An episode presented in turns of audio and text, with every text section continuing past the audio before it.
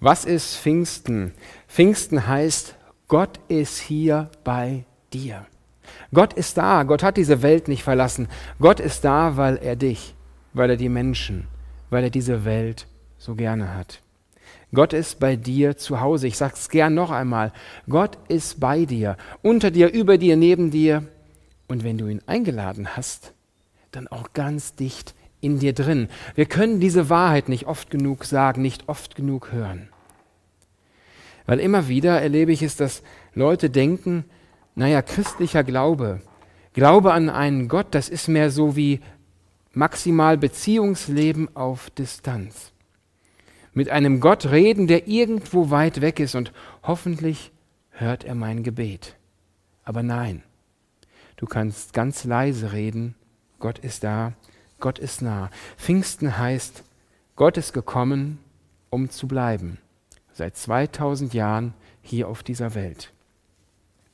Leider ist dieser gegenwärtige Gott, dieser Heilige Geist für viele so ein fremder Gott. Und deshalb wollen wir in diesem Pfingstgottesdienst diesen Heiligen Geist etwas vorstellen. Manch einer sagt jetzt, na ja, aber der Heilige Geist ist doch Gott. Deshalb sind doch alle Eigenschaften Gottes auch beim Heiligen Geist. Richtig. 100 Punkte. Genauso ist es. Und trotzdem brauchen wir, glaube ich, nochmal die Erinnerung, den Zuspruch, dass, genau, dass es genau so ist. Dieser Heilige Geist ist Gott. Und der ist durch den Heiligen Geist gegenwärtig hier in dieser Welt. Paulus schreibt es in der Bibel im Neuen Testament, also im hinteren Teil der Bibel, da heißt es in 2 Timotheus 7, Vers 1, Gott hat uns nicht gegeben einen Geist der Furcht, sondern der Kraft, der Liebe und der Besonnenheit. Gott hat uns nicht gegeben einen Geist der Furcht, sondern der Kraft, der Liebe und der Besonnenheit. Und diesen Vers, den wollen wir heute Morgen ein wenig durchkauen, ein wenig durchgehen miteinander. Ich erinnere mich noch gut daran, als Kind, abends lag ich im Bett und ich habe gebetet. Und diese Gebete waren sehr lang, nicht weil ich so viel zu sagen hätte oder gehabt habe, sondern ich habe alles viermal gebetet. Warum? Weil ich wollte sicher sein, dass Gott mein Gebet hört. Und ich war mir etwas unsicher, wie man genau beten muss, und deshalb habe ich alles in einer vierfach unterschiedlichen Form gebetet, in der Hoffnung, dass dieser liebe Gott, der irgendwo da oben ist, wenigstens eins von meinen Gebeten annimmt. Eine vielleicht heute amüsante Vorstellung. Aber dahinter steckte ein Gottesbild. Ich habe übrigens ein Gottesbild vermittelt bekommen als Kind von einem liebenden Vater, der immer wartet auf mich und trotzdem war diese Vorstellung da, na ja, ich muss Gott irgendwie genügen. Das muss irgendwie passen, dass er mein Gebet annimmt. Dabei ist das gar nicht so. Gott hört jedes Gebet, jeden kleinen Zwischenruf. Aber bei mir, bei diesem Gebet, wurde deutlich, ich glaube manchmal eher an so einen Gott, der, wovor ich vielleicht Angst habe. Und ich erlebe heute viele Menschen, die genauso glauben, die mich fragen, auch als Pastor oder persönlicher Holger, was meinst du denn? Ist das richtig oder ist das falsch? Darf ich das so machen oder so? Und es geht immer nach diesem alten Schema. Darf ich das machen? Und da ist eine Angst dahinter, eine Furcht. Und das ist nicht der Heilige Geist, den Gott uns gegeben hat, sondern das ist der Geist, der uns fürchten lässt, der uns ängstigt. Und manch einer sagt jetzt vielleicht, na ja, aber ich habe halt auch viel Angst. Nicht nur vor Gott. Ich habe vor so vielen anderen Dingen Angst. Gerade in dieser Zeit, in dieser Krisenzeit. Ich habe Angst vor meiner Zukunft. Ich habe diese Ängste. Angst, wie wird es weitergehen mit der Wirtschaft? Angst vor Überforderung, Angst vor Krankheit. Da sind doch so viele Ängste, die ich habe. Und dann auch vielleicht ein bisschen Angst manchmal vor Gott. Ja, wie soll ich denn damit umgehen? Ist das alles dieser Geist der Furcht, den Gott uns nicht gegeben hat? Jesus selbst sagt, in Johannes 16, in der Welt. In der Welt habt ihr Angst. Ja, wir haben immer wieder Angst. Wir haben vielfältig Angst. Bei allen Dingen, einmal in dieser Krise und vielleicht auch Angst manchmal im Glauben. Aber, und das spricht Jesus uns zu, ich habe die Welt überwunden. Ich bin größer als diese Angst. Ich bin größer als diese Angst, die euch klein macht. In diese Furcht, in diese Angst hinein spricht Gott, ich will euch Halt geben. Ich will euch Trost und Zuflucht sein. Und vor allen Dingen sollt ihr euch nicht vor mir fürchten. Moment. Jetzt sitzt der eine oder andere vielleicht da und sagt, und was ist mit der Gottesfurcht? Sollen wir uns nicht gerade vor Gott fürchten? Ja, das ist richtig. Aber es gibt auch hier eine falsche Gottesfurcht und eine richtige. Ich will ganz kurz den Unterschied sagen. Eine falsche Gottesfurcht macht den Menschen klein, macht mich ängstlich. Und eine richtige Gottesfurcht macht Gott groß und herrlich und mächtig. Und ich stehe vor diesem Gott in dieser Gottesfurcht, vor diesem großen Gott und sage, wow, ich beginne zu staunen. Ich beginne diesen Gott anzubeten und mich über diesen barmherzigen, gnädigen, liebevollen, gerechten Gott zu freuen. Endlich einer da, der gerecht ist und der die Welt und die Dinge in der Hand hat. Falsche Gottesfurcht ängstigt uns und macht uns klein. Richtige Gottesfurcht macht Gott groß. Ich habe euch nicht gegeben einen Geist der Furcht, sondern der Kraft, der Liebe und der Besonnenheit. Georgia. Genau, wir haben einen Geist der Kraft in uns. Das sagt Gott uns zu, wenn wir an Pfingsten denken und wenn wir heute daran denken, dass der Heilige Geist zu uns gekommen ist. Als mein Bruder 15 Jahre alt war, ungefähr, machten wir Urlaub in Schweden. Und wir waren an einem Tag äh, an einer dieser Küsten, an dieser Scherenküsten in Schweden. Und mein Bruder fuhr mit seinem Paddelboot hinaus und durch den Rückenwind kriegte er ziemlich schnell richtig viel Fahrt. Ein bisschen zu viel.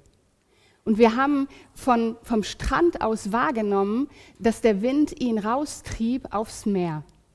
Und er versuchte zurück an Land zu paddeln, so mit aller Kraft gegen den Wind. Aber die Kräfte eines 15-jährigen äh, reichten nicht aus, um gegen diese Wellen und gegen den Wind anzukommen. Ich als seine kleine Schwester stand da am Strand und ich weiß, es war ein, ein ganz schrecklicher Moment, ihn da zu sehen und diese Angst zu haben um meinen Bruder. Aber Gott machte an diesem Tag ein Wunder. Und zwar verirrte sich genau an diesem Tag eine kleine Yacht in genau diese kleine Bucht. Und die sammelte meinen Bruder in seinem Paddelboot ein und brachte ihn ans sichere Land. Wenn ich an Kraft denke und daran, was Kraft bedeutet, dann habe ich immer so vor Augen,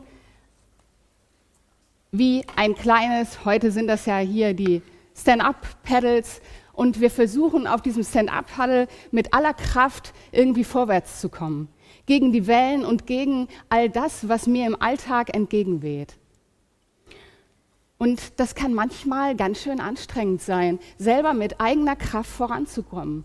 Und ich finde gerade im Moment in diesen Tagen auch, wo so viel an Doppelbelastung da ist, äh, neben, der, neben dem Homeoffice und Homeschooling und was weiß ich, was da noch alles dazu gehört, einfach immer wieder das Boot irgendwie am Laufen zu halten. Aber wie viel mehr verspricht uns Gott mit seinem Geist durch Pfingsten, dass wir uns die Kraft des Windes zu Nutzen machen können, dass wir die Segel aufspannen lernen dürfen und wie mit einem Surfboot, Windsurfboot, ähm, den Wind als Kraft zum Vorantreiben nutzen können. Das ist immer so mein Bild, das ich vor Augen habe, äh, wenn ich darüber nachdenke, dass Gottes Geist der Kraft in mir wirkt. Und die Frage ist nur, paddelst du noch oder surfst du schon? Ja, zugegebenermaßen. Es funktioniert nicht so einfach, dass wir vom Stand-up-Paddle, das habe ich auch schon mal probiert, zum Windsurfer werden. Da gehört ein bisschen Übung dazu. Bei mir ist es so im Alltag, dass ich oft erst viel zu spät registriere, dass ich mit meiner Kraft am Ende bin. Das sind diese Momente, wo ich merke, ich kann nicht mehr, ich habe alles investiert und jetzt ist die Kraft aus. So habe ich mir seit einigen Tagen und Wochen ähm, ein, ein, Gebet am Morgen angewöhnt. Und dieses Gebet ist ganz einfach. Ich, ich mag das immer ganz gerne, wenn ich etwas ganzheitlich ausdrücke. Und morgens im Bad, dann bin ich noch so für mich alleine, da stehe ich da und lege diesen Tag ganz bewusst in Gottes Hände. Und ich strecke meine Hände nach unten hin aus und sage, ach Gott, ich gebe dir alles, was an diesem Tag vor mir liegt. Und alles, was in meinem Plan ist, alles, was in meinem Kopf rumschwirrt, und das ist manchmal ziemlich viel, das lasse ich ganz bewusst los. In diesem Wissen, ich habe die Kraft, vielleicht nicht und wahrscheinlich nicht für diesen Tag. Aber ich vertraue darauf und entscheide mich und dann drehe ich die Hände so um. Dann kann ich nämlich meine leeren Hände füllen lassen und ich entscheide mich, Jesus Christus, komm du hinein in jeden kleinen Moment dieses Alltags. Komm mit deinem Geist der Kraft in mich.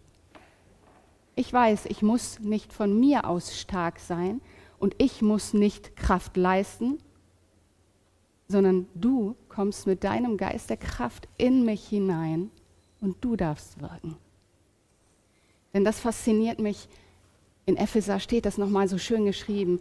Denn dieser Geist, der in uns kommt, das ist der Geist der Kraft. Und es ist doch dieselbe Kraft, so steht es in Epheser, Vers, äh, Epheser 1, Vers 19 bis 20. Es ist dieselbe Kraft, mit der Gott Christus von den Toten auferweckt hat. Das ist dieselbe Kraft, die Tote zum Leben erwecken kann. Das sind Wahrheiten aus Gottes Wort, wo ich selbst sage, die, die, diese Dynamik, diese Dynamis, diese Kraft gerät in Vergessenheit. Ja. Ja. Gott hat uns nicht gegeben den Geist der Furcht, der uns ängstigen lässt, sondern den Geist der Kraft, die Tote lebendig machen kann, und den Geist der Liebe. Und deshalb freue ich mich, meine liebe Frau Georgia, dass ja? wir zusammen predigen können heute. Das hatten wir uns auch so überlegt, natürlich. Ähm, ich hatte eigentlich gedacht, das ist, eigentlich ist ja auch so ein Wort für Männer, ne? ich wollte eigentlich dir eine rote Rose mitbringen, habe ich aber irgendwie vergessen. Oh, hier ist so ein rotes Herz. Aber Liebe, so. genau. äh, und ähm, ich pinne die Liebe mal hier dran, sondern er hat uns einen Geist der Liebe gegeben. Was ist das für ein Geist der Liebe? Wie ist das eigentlich? Ganz wichtig, christlicher Glaube, das Leben mit Gott ist im Wesen Beziehung und die Ehe, die geliebte Ehebeziehung. Das ist ein wunderbares Bild, übrigens auch in der Bibel immer wieder benutzt, die die Beziehung zu Gott abbilden soll. Jesus selbst sagt, ich bin der Bräutigam und ich hole die Gemeinde, das ist meine Braut. Ja? Und meine Frau ist sozusagen das Sinnbild für die Gemeinde Jesu Christi. Und Jesus Christus liebt seine Gemeinde. Er hat ein Auge auf sie geworfen. Und so wie ich meine Frau liebe und ich schaue sie gerne an, und das äh, ist jetzt schwer für dich zu hören natürlich, weil du denkst, Hilfe, Hilfe, nicht? Aber wenn ihr das jetzt so hört, denkt ihr, ja, ja, ist auch besser, wenn du deine Frau anguckst, als selber in den Spiegel guckst, Holger. Und es ist ja auch so. Also ich bin verliebt in sie. Und so stelle ich mir vor, dieser Geist der Liebe Zuerst schaut Gott auf dich, auf seine Gemeinde, auf seine Kirche, auf Menschen, die ihm nachfolgen und er sagt, ich liebe dich. Und er schaut sie an und Gott schaut dich an und sagt, ich liebe dich. Du bist mein Geschöpf. Ich habe Sehnsucht nach dir, mit dir zusammen zu sein. Christlicher Glaube ist vor allem und zuerst und ausschließlich eine gelebte Liebesbeziehung. Und viele haben immer noch so die Bibel, halten sie fest wie ein Gesetzbuch. Aber da steht doch geschrieben, wir müssen dies und jenes tun. Aber wenn wir doch so Ehe leben würden, was wäre das? Stattdessen Liebesbeziehung. Ja. Ich schaue auch übrigens dich gerne an und du vielleicht auch mich. Ich drehe das jetzt mal um, also das ist jetzt ein bisschen schwierig, aber Wunderbar. in einer Liebesbeziehung, die ist darauf ausgelegt, auf Gegenseitigkeit. In einer Freiheit entscheidet man sich füreinander und sagt, boah, ich will mit dir zusammen sein. Willst du mit mir gehen? Willst du mit mir durchs Leben gehen? Und dann heiratet man, ist zusammen aneinander interessiert. Und so ist das im, dieser Geist der Liebe, den Gott uns gegeben hat der darf zur Entfaltung kommen in uns und durch uns und Liebe schaffen. Und Kirchen und Gemeinden dürfen daher Orte sein, die von dieser überfließenden Liebe, von diesem Geist der Liebe geprägt sind. Und leider haben Menschen diesen sehr sensiblen Geist und so eine Liebesbeziehung ist ja etwas sehr Zerbrechliches. Diesen Geist der Liebe immer wieder unterdrückt und weggeschmissen und haben einen Geist des Gesetzes hochbeschworen. wo Jesus doch gesagt hat, ich habe das Gesetz erfüllt. Ihr könnt lieben. Und wenn ich liebe, dann schaue ich das Gegenüber an, dann schaue ich Gott an, dann schaue ich den Geliebten an, dann schaut Christus mich an und ich schaue auf Gott. Dann haben wir Zeiten der Intimität. Und damit meine ich nicht nur Sex gleich wieder, liebe Männer, sondern damit meine ich, dass wir Zeiten brauchen als Paar, als Ehepaar, als Pärchen miteinander, wo wir sagen, das ist unsere Zeit. Und wir machen in diesen Zeiten manchmal gerne was miteinander. Wenn wir so predigen heute, ist es eine Leidenschaft für uns. Die Vorbereitung dafür ist einfach was Schönes. Das macht uns ja. beide aus. Das sind auch so Zeiten der Intimität, Zeiten der Zweisamkeit, die wir brauchen. Und genauso brauchen wir auch Zeiten mit diesem Geist der Liebe, mit Gott selbst. Zeiten der Intimität, wo wir diese Beziehung leben und gestalten können. Mhm. Ähm, wir haben Bilder das nochmal so als Bilder gefasst. Genau, wenn der Geist dieser Liebe fehlt, dann werden wir beziehungsunfähig. Hier eine Mauer und jeder schaut nur auf seine Seite. Wo der Geist der Liebe fehlt, da beginnt eine Vereinzelung. Da werden wir einsam. Menschen ziehen sich zurück, werden egozentrisch. Das erleben wir auch manchmal in der Ehe, nicht? wenn man sagt, öh, du kümmerst dich gar nicht mehr um mich und so weiter. Und auf mhm. einmal igelt man sich ein, ja, verschwindet dann in seiner eigenen Höhle, hat so eine Opfermentalität drauf mhm. und dreht sich voneinander weg. Übrigens auch immer wieder in Gemeinden und Kirchen zu finden. Ja, diese Abneigung, das ist nicht der Geist der Liebe. Wo der Geist der Liebe ist, da müssen wir nicht gleich alle übereinander herfallen, aber da ist eine Offenheit da, eine Freiheit, dass genau. wir uns gegenseitig ansehen können und vor allen Dingen miteinander auf dem Weg sein können. Das ist der Geist der Liebe. Und den hat Gott uns gegeben und deswegen feiern wir Pfingsten. Kein Geist der Furcht, sondern der Kraft, der Liebe und und der Besonnenheit.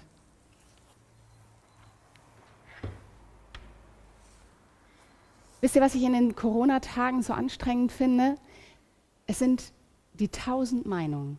Jeden Tag tausende von Meinungen, was gerade sinnvoll und richtig sei.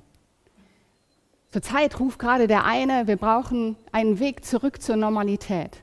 Und die anderen rufen, hey, das ist aber gefährlich. Und immer wieder hören wir auch Beispiele davon, wo das nach hinten losgeht. Es ist ein wahnsinniges Chaos an Stimmungen. Und es ist manchmal schwierig, in diesem Meinungsspektrum nicht irgendwie kopflos zu erscheinen. Dem habe ich mal hier den Kopf in die Hand gegeben. So empfinde ich das manchmal, wenn so viel an Meinungen auf einen eindringt. Aber wie kommen wir dazu, nicht kopflos zu sein, sondern besonnen, gerade auch in diesen außergewöhnlichen Tagen? Besonnenheit es bedeutet nicht, dass der Verstand über die Emotionen gesetzt wird. Es besteht nämlich kein Wettkampf zwischen Verstand und Emotionen, so symbolisch das Herz. Es gibt kein richtig und falsch und auch kein besser und schlechter. Ähm, ich denke, Gott hat uns ganz bewusst mit beidem geschaffen. Gott hat uns geschaffen mit Verstand und Gott hat uns geschaffen mit Herz und mit Emotionen. Die Frage ist vielmehr, wie gehe ich eigentlich mit beidem um? Wie gehe ich besonnen mit meinem Verstand oder mit meinen Emotionen um? Bestimmen sie mich oder kann ich sie bestimmen? Ich selbst bin ein emotionaler Mensch. Und es gibt ähm, Momente, da werde ich schnell von meinen Emotionen eingenommen. Und aus diesem Grund merke ich immer wieder, brauche ich einen Raum, wo ich mit diesem ganzen Gefühlschaos, mit all dem, was ich wahrnehme, sein darf und die sortieren und zur Ruhe kommen darf. Und diese Zeit, das ist meine Zeit mit Gott.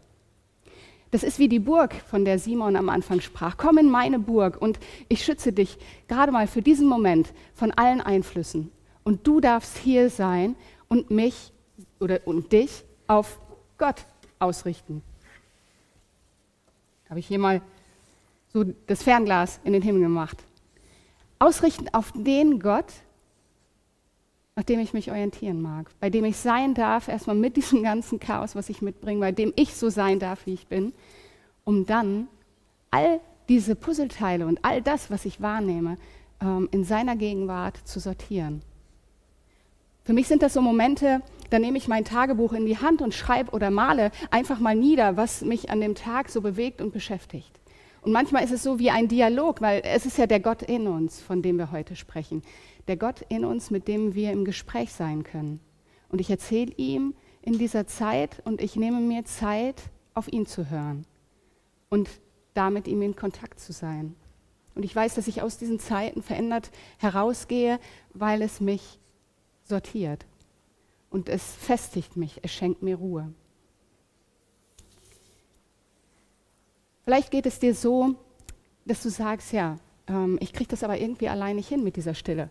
Und wenn ich da bete, da, das dringt irgendwie nicht durch, das erreicht mich nicht. Dann lade ich dich ganz herzlich ein. Ab diesem Mittwoch, ab kommenden Mittwoch, 3. Juni, äh, bieten wir hier wieder in dieser Gemeinde äh, von unserem Seelsorgeteam ein segnendes Gebet an. In der Zeit mittwochs von 17 bis 18 Uhr bist du herzlich eingeladen, hier in diese Gemeinde zu kommen. Hier sind Menschen, die auf dich warten und für dich beten. Die gemeinsam mit dir in der Gemeinschaft, ähm, ja, mit deinem Gefühlschaos, vielleicht mit deinem Gedankenchaos äh, in die Gegenwart Gottes treten, mit ihm reden und auf ihn hören. Herzlich willkommen. In diesen Tagen von Corona finde ich es ganz besonders wichtig, dass, dass ich Zeiten habe, mit diesen ganzen Eindrücken ähm, zur Ruhe zu kommen. Und genau das fordert mich in diesen Tagen heraus, weil es so wenig natürliche Räume der Ruhe gibt. Wir sind zu Hause zu fünft und da ist immer viel Lebendigkeit. Ich muss sie mir nehmen. Und genau das möchten wir in diesem Gottesdienst tun. Wir möchten uns jetzt eine Zeit nehmen, um dem Gott in uns dem Geist der Kraft, der Liebe und der Besonnenheit zu begegnen mit dem, wie wir sind. Und dazu lade ich euch jetzt ganz herzlich ein, mit mir zusammen zu beten.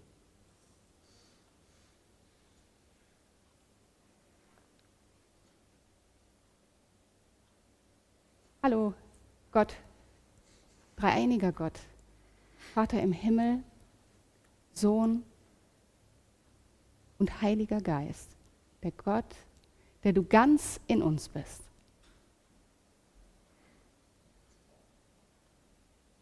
Danke, dass wir zu dir kommen dürfen und du uns willkommen heißt, so wie wir sind, mit all dem, was uns durch den Kopf schwirrt und mit all dem, was wir an Emotionen, an Sorgen, an Furcht,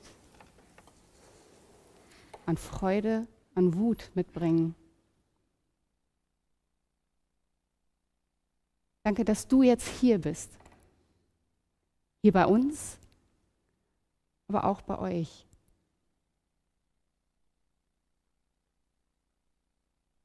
Und Heiliger Geist, ich danke dir,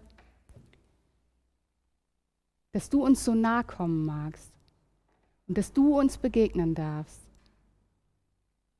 Denn wir müssen nicht aus unserer Kraft heraus irgendwas umsetzen, sondern wir dürfen dir einfach Raum geben, dich einladen, in uns hineinzukommen, damit du Raum gewinnst mit dem, was dein Geist gibt.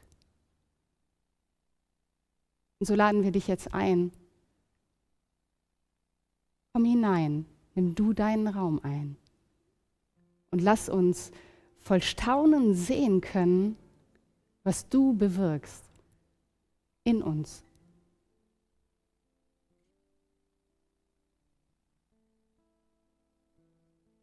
Du bist die Antwort für unser Leben und wir können hier nur sagen, komm herein, nimm mich ein. Und genau das möchten wir jetzt nochmal aufnehmen, indem wir euch einladen, gemeinsam durch Lieder das zum Ausdruck zu bringen. Komm herein, ich lade dich ein. Um, Jesus Christus, Heiliger Geist, nimm du deinen Raum ein. Genau das gleiche taten die Jünger vor vielen, vielen Jahren. Sie haben dort in ihrem Zimmern im Kleinen zusammengesessen, darauf gewartet, dass der Heilige Geist kommt. Und dazu lade ich euch ein. Amen.